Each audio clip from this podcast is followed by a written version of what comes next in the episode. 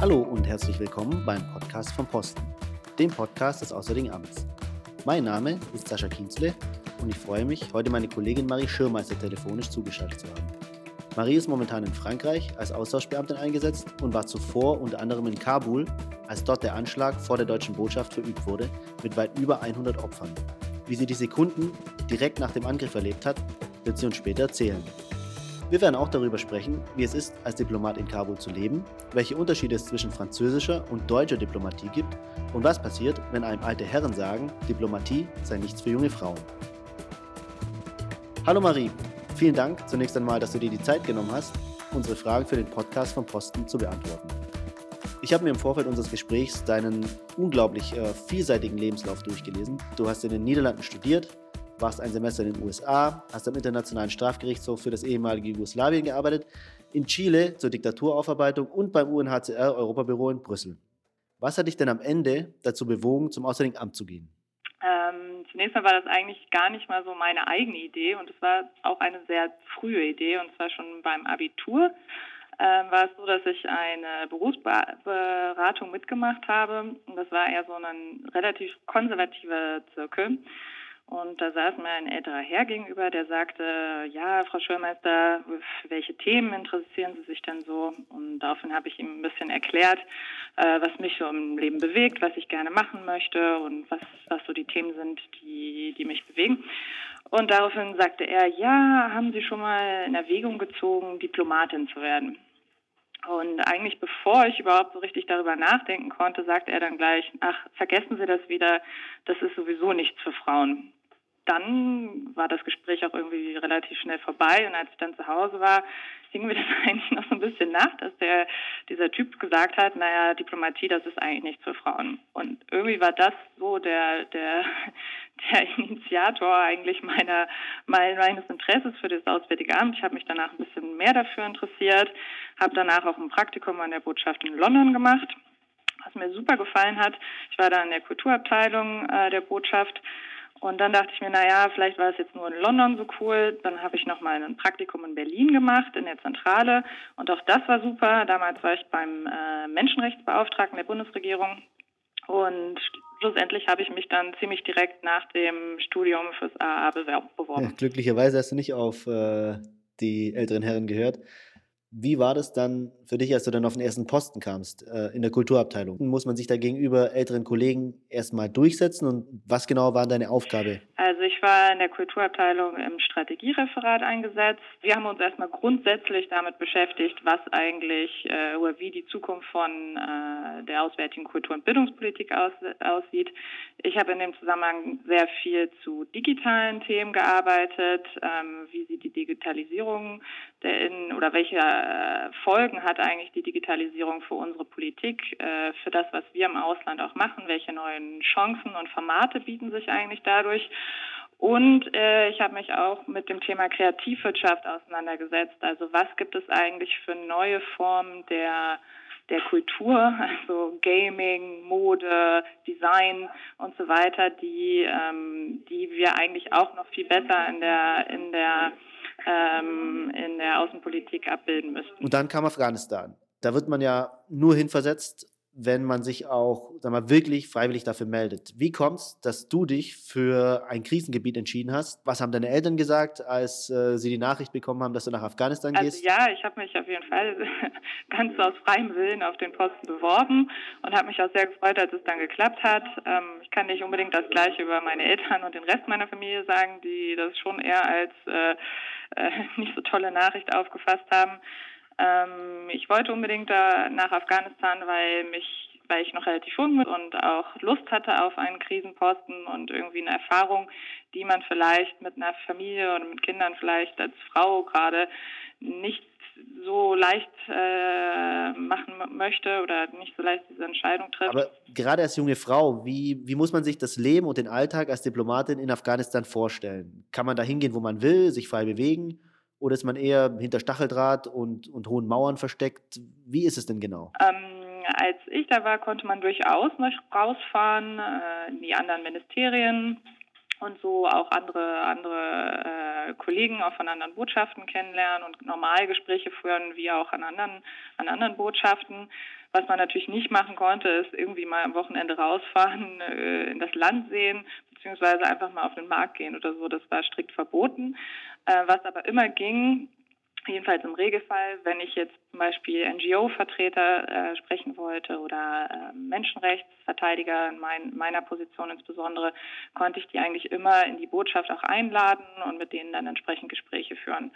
Ähm, inzwischen nehme ich aber an, dass sich die Situation auch schon wieder ein bisschen weiterentwickelt hat. Du warst ja auch damals vor Ort während dem Anschlag äh, vor der deutschen Botschaft. Kannst du dich noch erinnern, wie das genau war, was damals passiert ist?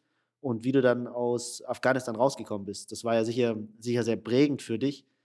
Spielt man da auch mit dem Gedanken, sich vielleicht wieder aus dem diplomatischen Dienst äh, zu verabschieden? Hm, ja, also meine Entscheidung, in den diplomatischen Dienst zu gehen, habe ich nicht direkt angezweifelt, aber die Entscheidung, nach Kabul zu gehen, habe ich dann im Nachhinein auf jeden Fall äh, angezweifelt. Ähm, in dem Moment selbst denkt man aber vielleicht gar nicht so weit. Also ich ich meine, man muss sich das so vorstellen, ich war morgens früh, ich war gerade dabei, in meinem Wohnzimmer mich anzuziehen äh, und für den, für den Gang ins Büro vorzubereiten ähm, und wollte gerade nur noch das Fenster schließen, hatte mich dann vom Fenster zurückgedreht und in dem Moment war dann die Explosion und dieses äh, Fenster hat mich dann im Prinzip von hinten auf den Boden geschlagen. Ähm, und dann war mir aber sofort klar, okay, jetzt jetzt musst du, jetzt musst du reagieren. Ich habe schnell meinen, meinen Notrucksack gepackt oder genommen, weil wir den sowieso immer gepackt, fertig hatten, äh, habe meine Weste angezogen und bin dann in den äh, nächsten, ähm, wie sagt man das, Panic Room, äh, Panic Room geflüchtet. Und natürlich denkt man sich in solchen, geht man erstmal in solchen Situationen auch vom Schlimmsten aus und ähm, ich denke schon noch oft an die Zeit zurück ähm, und würde auch sagen, dass man da persönlich dann auch seine, ähm, ja, auch dran, dran wachsen kann an so einer Erfahrung. Ähm, ich habe auch viel damit danach noch mit mir gerungen, weil die Botschaft danach zugemacht wurde. Das heißt, ich musste einen neuen Posten in Berlin finden und ich war auch persönlich relativ enttäuscht, dass jetzt irgendwie meine Auslandserfahrung erstmal wieder einen Abbruch gefunden hat und ich zurück nach Berlin musste. Nicht, weil Berlin so schrecklich ist, aber weil man natürlich ins Auswärtige Amt geht, um äh, dann auch im Ausland zu arbeiten. Ähm, und ja, es hat natürlich schon alles dann so ein bisschen gedauert, um dann auch einen neuen Posten zu finden. Aber insgesamt fand ich, ich bereue es trotzdem nicht, dass ich nach Afghanistan gegangen bin im Rückblick. Also für mich war es trotzdem eine spannende Erfahrung. Ähm, ich habe viel gelernt, auch in der sehr kurzen Zeit, die ich da war. Ich hatte da ein spannendes Portfolio und auch gerade wenn man hier manchmal vielleicht auch zum Zynismus neigen kann, was Afghanistan betrifft. Also gerade wenn man in Kabul ist und dort auch Vertreter der Zivilgesellschaft trifft, die wirklich ihr Leben riskieren, um äh, das Land voranzubringen, dann bringt einem das schon auch ein gewisses Maß an ähm, an Bewunderung bei und ähm, motiviert einen dann auch selbst, seinen eigenen Teil dafür zu tun, dass es irgendwie in dem Land vorangeht. Inzwischen bist du in Frankreich auf Posten, aber nicht, wie man vielleicht erwarten würde, an, an unserer Botschaft in Paris, sondern im französischen Außenministerium. Wie kommt sowas zustande? Vielleicht kannst du unseren Zuhörern mal erklären, was es mit den Austauschbeamten generell auf sich hat. Also Austauschbeamten gibt es schon äh, seit einer ganzen Weile. Ich weiß, weiß jetzt nicht genau seit wann genau, aber ich kann auf jeden Fall sagen, dass mein Chef in Berlin schon selbst damals Austauschbeamter war. Also es gibt es schon definitiv äh, eine ganze Reihe, äh, eine ganze, ganz, ganz lange Zeit. Ähm, es gibt auch nicht nur Austauschbeamten zwischen den jeweiligen Außenministerien, Ministerien, sondern zwischen Deutschland und Frankreich gibt es auch in sehr vielen anderen Ministerien Austauschbeamten.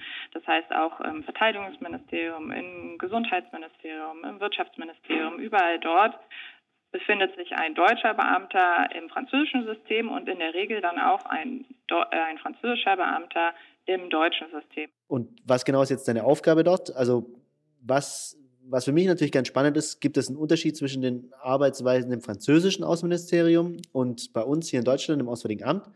Muss man sich da irgendwie umstellen? Gibt es spürbare Unterschiede bei den Mentalitäten oder in der Handhabe der Hierarchien? Also was sind so die, die essentiellen Punkte, die du im Alltag bemerkst?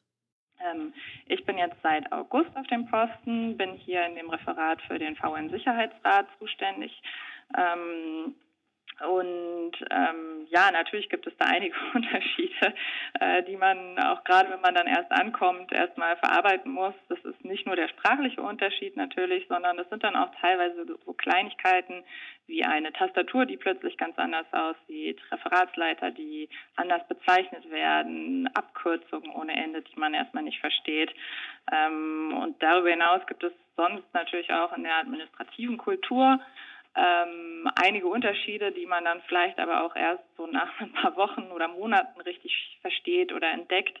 Also zum Beispiel, was mir hier aufgefallen ist, dass es sehr oft vorkommt, dass, ähm, dass äh, Entscheidungen vom Ministerbüro hier getroffen werden, wo ich bei uns das Gefühl habe, dass das ähm, nicht immer äh, auf höchster Ebene alles entschieden wird, wo ich hier manchmal den Eindruck habe, dass doch ähm, re relativ zentralisiert zugeht.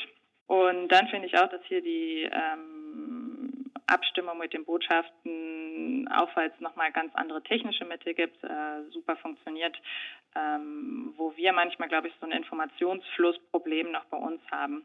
Ähm, das sind so Kleinigkeiten, die man beobachtet. Es gibt auch viele Dinge, die, wo ich denke, dass das bei uns besser funktioniert. Ähm, und ich würde nicht sagen, ja, das französische System ist jetzt besser oder das deutsche System ist besser, aber es gibt einfach viele kleine Unterschiede ähm, wo man auch voneinander, denke ich, noch viel lernen kann oder wo auch wirklich dieser Austausch und letztendlich dann auch die Austauschdiplomaten, die ja genau diese Erfahrungen sammeln und dann auch wieder zu Hause berichten können, ähm, dass die wirklich einen Mehrwert bringen und dass man auch diesen Austausch beibehalten muss. Du hast jetzt zwei sehr, sag ich mal, unterschiedliche Posten im Ausland erlebt. Einmal Afghanistan auf der einen Seite, dann Frankreich auf der anderen Seite. Ähm, was würde dich denn als nächstes reizen? Was wäre so ein absoluter Traumposten für dich? Schwierige Frage. Also eigentlich finde ich jetzt gerade schon meinen Posten super spannend und das war auf jeden Fall auch ein großer Wunschposten von mir. Ähm, natürlich arbeite ich jetzt viel an den Themen vom UNO-Sicherheitsrat und an vielen New Yorker Themen. Das macht natürlich schon auch Lust, selber in New York zu verhandeln und auch an unserer ständigen Vertretung vielleicht äh, eines Tages zu arbeiten. Andererseits, ich arbeite hier an, an afrikanischen Themen, also vor allem äh, arbeite ich viel zum Horn von Afrika, Somalia, Eritrea, Djibouti und so weiter. Und ähm, ja, also dieser der Kontinent Afrika ist super spannend und es gibt viel, was man was man vielleicht von uns von uns aus aus Europa gesehen gar nicht so äh, weiß und nicht so mitschneidet, selbst als Diplomat und ähm, ich hätte da schon auch Interesse daran, irgendwie selber mal äh, dort auf Posten zu sein. Ähm, und irgendwie das, was man jetzt hier abstrakt irgendwie im Sicherheitsrat äh, behandelt, dann irgendwie mal vor Ort wirklich mitzuerleben. Ähm, und du weißt es ja selbst, du warst ja auch schon in Äthiopien und ähm, weißt, dass es super spannend ist. Ich drücke die Daumen, dass es, äh, dass es klappt. Vielen Dank auf jeden Fall schon mal für das sehr, sehr interessante Gespräch und alles Gute nach Paris. Bis bald. Au revoir. Au revoir.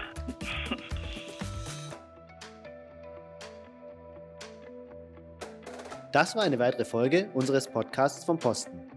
Dieses Mal mit Marie Schirmeister, Austauschbeamtin im französischen Außenministerium. Vielen Dank fürs Zuhören. Wir würden uns natürlich sehr über Ihre und eure Kommentare und Feedback auf unseren Kanälen oder per E-Mail an podcast.diplo.de freuen. Bis zum nächsten Mal.